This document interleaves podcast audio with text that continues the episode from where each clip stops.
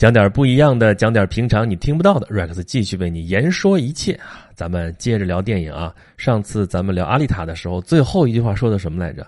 说呃，主角失忆，然后重新找回自己，这已经是一个很俗的套路了。有好多片子都是这样的啊。上一次是说下一期我们再讲一个类似的片子啊，那这期讲什么呢？就是这么一部片子啊。这是今年年初的一部片子啊。也是年前的一部片子。哎呦，这话说的啊，中国人说这个时间概念就是那么拧巴啊。今年年初呢，指的是阳历年啊，二零一九年。那年前呢，指的是还没有过这个农历年，过旧历年之前，所以就是今年一月份上映的片子啊，是一部动画电影，叫做《白蛇缘起》啊，这名字比较怪啊，白蛇一个冒号。缘起啊！你看这个名字就知道，这片子奔着系列片来的啊，也是奔着续集来的。它片子其实应该叫《白蛇》，但这部片子是《白蛇的缘起》啊。其实跟阿丽塔一样，阿丽塔其实咱老说阿丽塔，阿丽塔，人家全名叫《阿丽塔战斗天使》，也是中间有个冒号啊。所以现在片子一整就想整一个系列啊，先弄一部出来试试水，如果好的话，下边接着拍；如果不行的话啊，这就可能就成了唯一的一部了。不过这个《白蛇缘起》呢，表现好像还挺好的啊！你看跟谁比？你要跟那个春节期间上映的那大片比，动不动就几十亿的，那没法比。这个呢，票房可能也就一个多亿还是多少？但是对于这个动画电影来说，人家已经开始盈利了，这就是胜利啊！好，咱先说这个片子本身吧。这个故事嘛，自然还是套路第一啊！现在找到完全没有套路的片子还挺难的。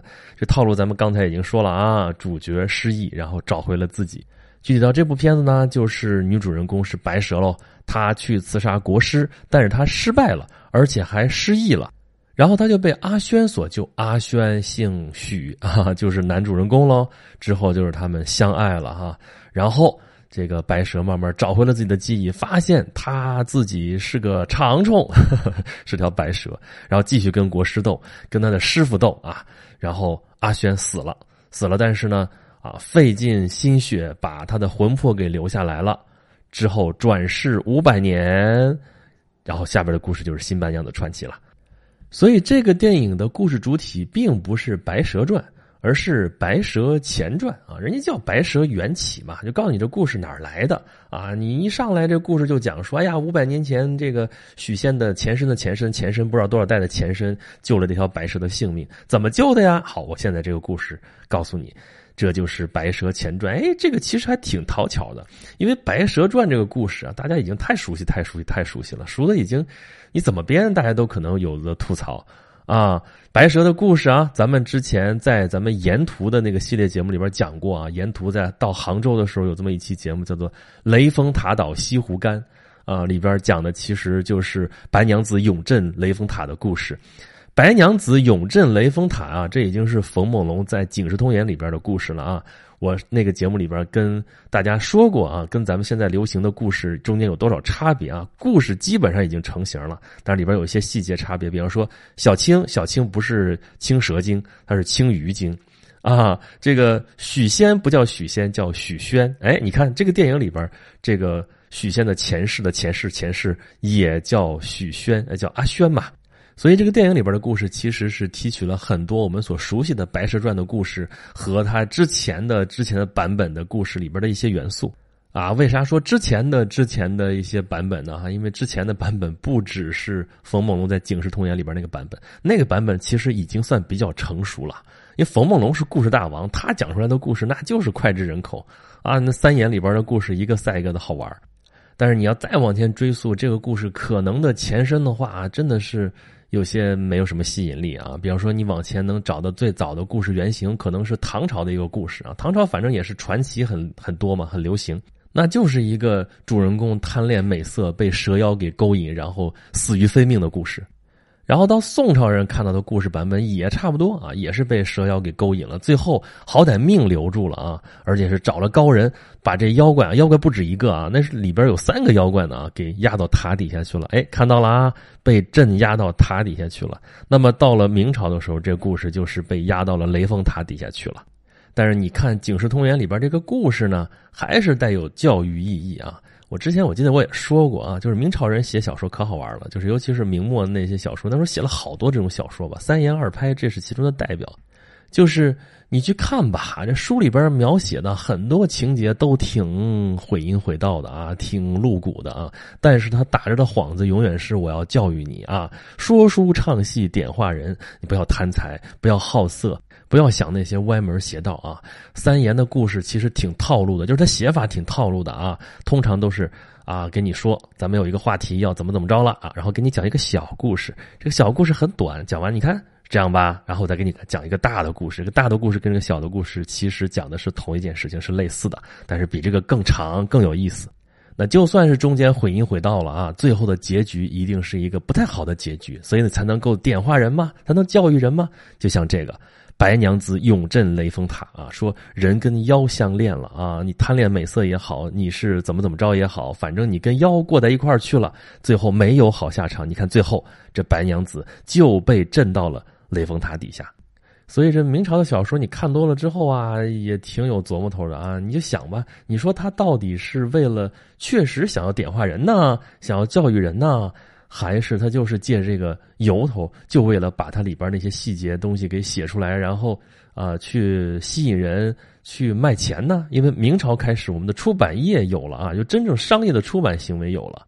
这些小说为什么一下子出来那么多啊？这很多是出版商的行为，所以这个因素也不得不考虑。但是老百姓不管你这些啊，就像鲁迅先生当时写的啊，《论雷峰塔的倒掉》啊，再论雷峰塔的倒掉，它里边写的啥意思啊？民心向背啊，就是你书上写的是法海镇压了白娘子，但是老百姓的民心是倾向于什么呢？倾向于许仙跟白娘子。就想的是法海，你捣什么乱呢？人家小两口过得挺好的啊，你管他是人还是妖呢？这就是后来我们民间流传的《白蛇传》故事的一个倾向性啊，还有我们听到的这故事的版本。那么对于我们这代人来说啊，小的时候看的那个新白娘子传奇是太深入人心了。许仙跟白娘子这忠贞不渝的爱情，这更加接近于我们现代的价值观啊，所以。《白蛇传》的故事就变成了更加现代的故事啊，要不那叫新白娘子传奇呢？啊，一直有人问嘛，说你叫新白娘子传奇，那之前肯定是有个白娘子传奇在哪儿呢？啊，不是已经拍出来电视剧咋地咋地啊？就是原来民间流传的那个白娘子传奇的故事，把它改编之后就是新白娘子传奇。那我们现在看这个白蛇缘起吧，这更是一个现代的故事啊，因为它完全是现编的。而且咱不是刚才说套路了吗？啊，这套路就不只是刚才说的这个失忆啦，然后找回自己啦，什么什么的。那最大的套路就是爱情啊，对吧？那你说爱情是文艺作品永恒的母题，这个没有错。但是你得看这个情节它是不是够套路啊？你看这个英雄救美，哦，也算不上英雄救的啊，这是属于呃受伤了然后获救，对吧？然后主人公走投无路了，就得去求助于老巫婆。这可是从安徒生的小美人鱼开始，我们就能看得到的套路啊！而且你去求助，一定是有代价的啊！在这个戏里边，那求助的是谁？就是那狐狸精是吧？啊，那狐狸精倒是造型还是挺勾人的。但是不管怎么说吧，这个故事套路还是那个意思。最后男女主人公一起对抗大 boss 啊，这都是我们在电影院里边见惯了的故事。还有呢，啊，一些细节我们都能看到，比如说主人公一定要有一个宠物。那这个片子里边就是男主人公阿轩，他有一只狗叫肚兜，肚兜后来还会说话啊，而且他属于插科打诨，属于那个搞笑的角色，这也是好莱坞惯用的套路。再有就是这片子里边有好多向经典致敬的桥段啊，那致敬你看你这个分寸了啊，你要拿捏的好，这算是啊向这个经典致敬，这算是一个情怀。啊，如果拿捏的不好，这就属于你直接拿过来用了，对吧？比如说，这个白蛇和青蛇他们俩这关系啊，看上去就是那个徐克的青蛇里边那个那个造型，是吧？再比如说，男女主人公最后面临着死别，啊，天寒地冻啊，女主人说啊，it's so cold，男主人公说你要好好的活下去，你会怎么怎么怎么怎么着？然后这个男主人公就被冻住了，然后他就死掉了，这是什么？泰坦尼克号嘛，对不对？啊，那你要这么说的话，这故事是不是全是套路？那是不是没什么意思了啊？倒也不是，他这个故事设定的背景还是挺有想法的。他放在了唐朝，啊，片子里边说是晚唐，当然我们较真儿的话可以说是中唐，啊，但是没这么严格了。那为什么还要较这个真儿呢？就是因为这个背景设定，让我们很容易就能想到捕蛇者说。啊，阿轩是什么人？他是一个小村里边的村民。这是个什么村这是个捕蛇村。啊，这个村子里边的村民不种粮食，就到山里边去捕蛇为生。为什么要捕蛇呢？因为这个蛇要敬献给国师，国师拿它要去练什么什么功。而且这个村子之外有一座城，当然最后这个城毁了呀。这座城叫什么城？叫永州城。所以捕蛇者说啊，来背一背，唐朝柳宗元写的对吧？永州之野产异蛇，黑质而白章，触草木尽死，以孽人无欲之者。然得而息之以为饵，可以以大风鸾万漏力去死鸡杀三虫。好了，后边咱们就不接着念了啊，咱帮大家温习一下主要的内容，就是你看这个蛇，它那么厉害，但是呢又是良药，所以呢政府就派人去收。你要是交了这个，就不用交租了。然后呢，后边就是作者在采访这个捕蛇者，就是这个蒋氏，他说这活不好干啊。我爷爷就是因为这事儿死的，我爸也死在这事儿上面。到我这儿，我都因为这事儿死了好几回了。但是没办法呀，还得干呐，否则我去种地嘛。你看我那些邻居都死了多少茬了，我们家族还能延续下去啊？我面对的只是蛇毒而已，他们面对的是什么复脸之毒啊？所以最后作者是慨叹啊：“呜呼，孰知复脸之毒有甚是蛇者乎？”这就是中唐以后的社会矛盾啊。在这个片子里边是把这个东西给加强了啊，这不是一个捕蛇者的问题，不是一户的问题啊，这是一个捕蛇村，全村就以捕蛇为生。但男主人公偏偏他就怕蛇，他是捕不了蛇的。但是这么怕蛇的人，最后跟蛇谈起了恋爱啊，这个还蛮有意思的。当然这也是故意为之啊。反正总之吧，《白蛇缘起》这个片子啊。把故事背景放到了唐朝啊，用捕蛇者说的这样一个灵感来架构了这么一个世界，这个想法还是蛮好的啊。而且他们另起炉灶讲了一个全新的故事啊，这还是挺讨巧的啊。至少他避免了跟原著党发生直接的冲突啊。你说《白蛇传》没有原著啊，没有原著，但是这个故事版本大家已经深入人心了啊。所以你要在原来的故事上面做任何的加工、任何的改动，这事儿都不讨喜。啊，都可能面临着口诛笔伐。但是你说，哎，我这完全架空了一个新的故事，这就好多了啊！至少绝了那些原著党的念头，说，哎呀，反正它是一个新故事。而且呢，如果你在这里边再有一点啊致敬经典，或者说致敬原著的一些情节、一些点的话呢，哎，这还讨好了一些情怀党啊。比如说，阿轩跟小白共乘一叶扁舟。风景如画啊，难得的一片平静。这个时候，船上的船夫张嘴就唱：“哎嗨嗨，哎嗨嗨。”怎么样？是不是可以会心一笑了？再有这片子里边一些关键元素，比如说那把伞，在这个片子里边频频出现的那把伞，其实就是后来白娘子见到许仙的时候，他们借的那把伞，这是他们的定情之物啊。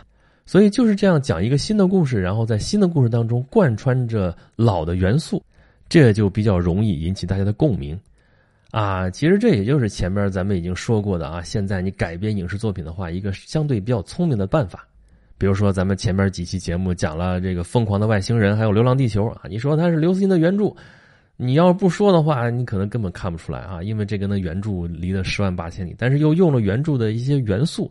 重新架构了一个故事，哎，这还看上去还蛮有意思的。再比如说，最近有一个网剧叫做《黄金瞳》啊，这是改的网文啊，网络文学，那基本上就是另起炉灶了啊。呃，从原著里边抽了一些人物，抽了一些元素，抽了一些核心的情节，但是整个故事全部重写。那要碰到这样的改编的话，那原著党基本上也就退散了啊。好吧，这个改编啊，这个故事啊，咱们就说这些。下面咱们说什么呢？就说这个片子，它还带有另外一个属性，也是很多人关注它的一个属性，就是它是一部中国的国产的动画电影，也算是中国的动画电影相对来说比较成功的一次实践啊。咱们刚才说了吗？至少人家开始挣钱了啊！你看这个风格呢，你看上去也能够一眼看出来，哎，这也算是中国人做的东西了。它是国风加三 D 的一个一个风格啊。其实我不太喜欢三 D 的动画片，但是这个三 D 动画片从《玩具总动员》开始就越来越多，越来越多。大家看吧看吧也习惯了。呃，我在想，我为什么不太喜欢三 D 的动画？可能是我觉得这个三 D 的形象啊，都太光滑了，太圆润了，然后就可能就不太容易有什么特色，就感觉这三 D 动画出来那就是靠电脑，就跟这工业文明，就跟现代化就离得好像比较近。原来不说动漫是二次元什么什么东西，那你说三 D 动画是二次元还是三次元？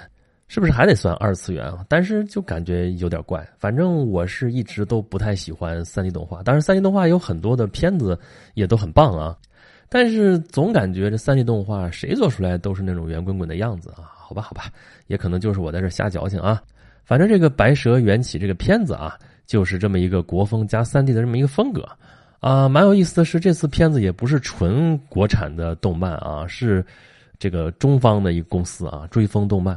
跟那个华纳美国的公司合作做的这么一个片子啊，这也算是一个新的尝试。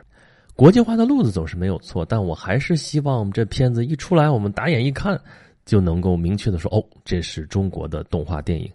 中国的动画电影或者说动漫曾经很辉煌啊。我们打小的时候看的那些片子，比如说什么《大闹天宫》啊，什么《神笔马良》啊，什么《阿凡提》啊，这属于定格动画了。还有什么《葫芦兄弟》啊这些。就什么上海美术电影制片厂那一票的那些动画片，都是我们的童年记忆啊！而且那些风格也都很鲜明，尤其是水墨动画，那更是独一份儿。但是后来怎么就越来越少了呢？啊，越来越没落了。我们知道动漫人肯定一直在奋起直追，一直也没闲着。但是我们的现状看到的就是我们的动画电影还是有点不太出彩。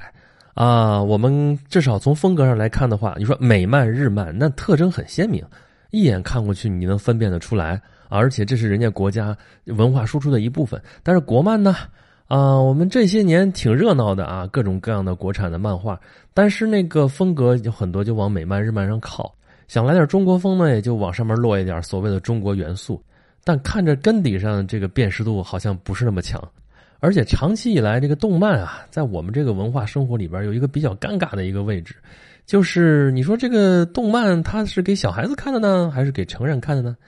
你说给小孩子看的啊，这个这不是电影也挺多啊？咱们前面讲过《小猪佩奇过大年》啊，这是英国的电影啊，这也是给小孩子看的呀。当然了，基本上就放弃了家长了，所以很多家长是不喜欢看，对吧？咱们前面节目说了。那再有，比方说像《喜羊羊灰太狼》这样的，像《熊出没》这样的，这票房好像还不错。那这就是儿童向的啊，一般就是给孩子们看的，孩子们喜欢。当然，这些因为家长带着孩子们看的多了，所以家长也能接受。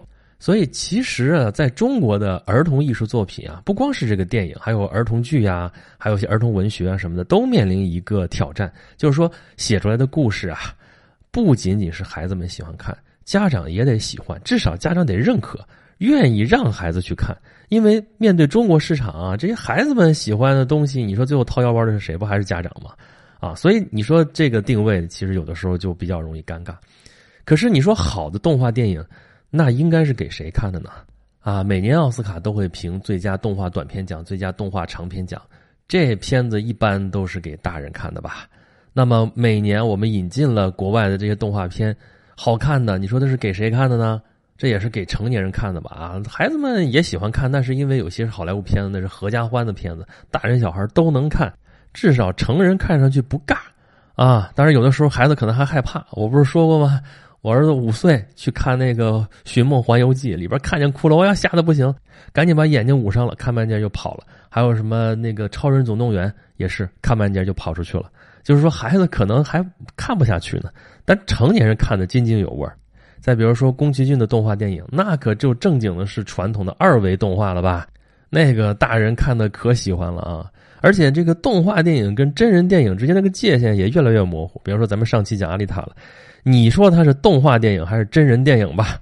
啊，里边用的那些特效，它跟真人在一块演。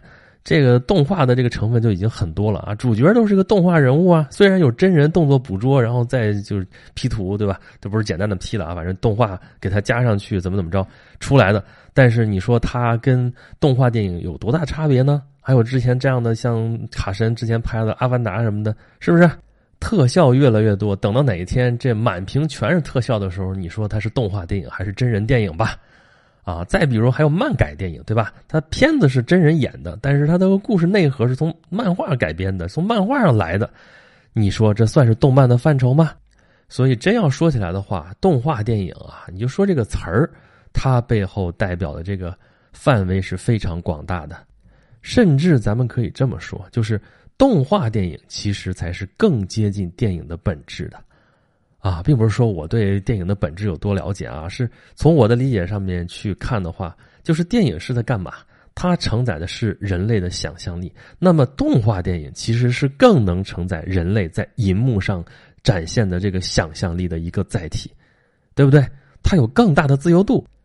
那这么说的话，动画电影其实是大有可为，而且它面向的主要市场一部分可能是面向孩子的，但是面向孩子的是另外一个形态。而我们现在关心的可能是它面向的是成人的市场。所以你看到这部片子了啊，《白蛇缘起》，它明显就是一个成人向的啊。比如说，你里边可以看到还有羞羞的镜头，这少儿不宜吧？但这次这个片子还算成功的票房，是不是可以给我们一个启示？就是中国的动画电影是不是还是应该更多的面向成人市场？因为孩子是要大人带着才能进电影院的哈，你至少得十几岁孩子才能自己去吧？那他们也快够得着成年人的门槛了。所以你面向成年市场，而且是成年偏年轻化的这个市场的话，这个方向应该还是对路的。所以你看，这些年中国动画都出了些什么作品？我们能数得出来的，比如说《大圣归来》，比如说《大鱼海棠》，这些成年人看了应该都没什么问题吧？啊，对，这地方插一句啊，就是你看《白蛇缘起》，咱们一开头就说故事的套路啊，它讲的是《白蛇传》的前世。你看《大圣归来》讲的是什么？讲的也是《西游记》西天取经的师徒四人他们的前世啊，唐僧的前世。所以从前世这个角度来说，这也快成一个套路了哈。但不管怎么说，我们还是看到中国动画电影一直在进步。当然，这个困难也是很大的啊。我记得当时《大圣归来》票房破纪录的时候，我去参加过一个他们主创的一个交流会，他们就在那儿大谈他们融资多么多么的不易，找到了好多投资人啊。投资人说：“我们不投动画，因为动画电影这个不确定性实在是太多了，而且在中国市场当时还没有特别成功的动画电影。”但是这不就有例子出来了吗？这例子一个一个的出来，越来越多，这市场前景就越来越好，啊，总之是件好事情。至少很多人都在等着看，等着看中国的动画电影会变成什么样子，等着看中国的动画电影能给我们带来什么东西。这样的话，那就还有的是希望。所以这一期节目的话，我们就借着《白蛇缘起》这个片子啊，我们稍微提了提中国的动画电影。当然，这个探讨的题目好像挺大的啊。中国动画电影去向何方？咱们也就说了一点点啊。这是一个非常大的话题，我也是非常希望能看到更多更好的中国动画电影啊。你看，咱们最近这几期节目啊，集中在讲电影。那如果让我来说对电影的期许的话，我觉得我最希望能看到突破的一个是中国科幻，一个是中国的动画电影。短短一二十分钟的节目，咱们也说不到太多的东西啊。但是我还是希望能够通过咱们这些节目，能够吸引一下大家的目光，大家来更加的关注这些方面的问题，好吧？白蛇缘起这期节目，咱们也就暂时告一段落了啊。如果大家想听更多的我的演讲录的节目和其他的一些专题节目的话，欢迎大家关注我的微信公众号，叫做“演讲录”。在微信里边直接搜索“演讲录”这三个字啊，一个是能够看到咱们刚说的这个“演讲录”公众号认证了的啊，另外一个就是可以搜到“演讲录”小程序，这里边就是有咱们的节目了，也可以在这里边跟我有更多的互动，可以在公众号里边给我留言，可以给我提出您宝贵的意见。咱们下期节目再见。